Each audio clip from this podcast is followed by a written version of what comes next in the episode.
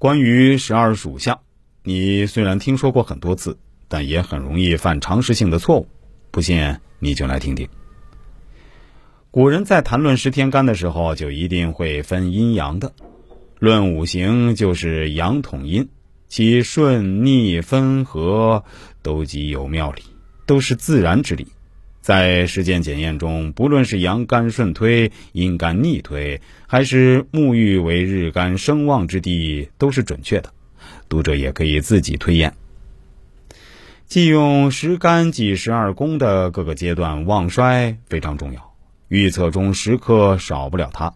即时，从掌诀图上按五阳干长生、沐浴、官带、临官、地旺、衰、病、死、木、绝等的秩序，从日干的长生地顺推点读；五阴干按长生、沐浴的秩序，从日干的长生地逆推点读。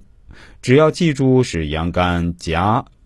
丙戌、庚人的生长分别是亥、寅、巳、申，环手指顺点之出生之月，便知其处于何种状态。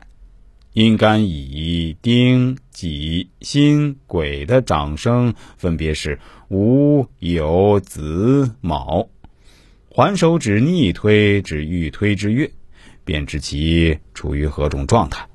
此外，网上还有时干长生顺逆长诀图的用法，大家可以自行搜索一下。熟练之后啊，头头是道，非常方便，随时可用。接下来说说四柱的特征，我也是按照曾国藩原著中的顺序来讲述。第一节，排年变柱纳音。年柱即人出生的年份，用农历的干支来表示。如属牛的人中有一九四九年的牛，年干支为己丑；一九六一年的牛，年干支为辛丑；一九七三年的牛，年干支为癸丑。其属相十二年一轮，地支丑不变，天干则不同。十天干与十二地支按顺序两两相配，至六十的次循环一周。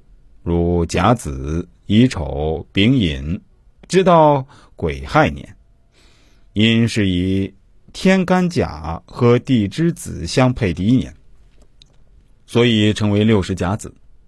农历六十年也称为一个花甲，一个花甲后，天干地支再从头相配，周而复始，连绵不绝。近代干支纪年中，一九二四年以前的六十年为上元。一九二四年以后至一九八四年的六十年为中元，一九八四年以后的六十年为下元，这样就可以搞清是哪一个干支年了。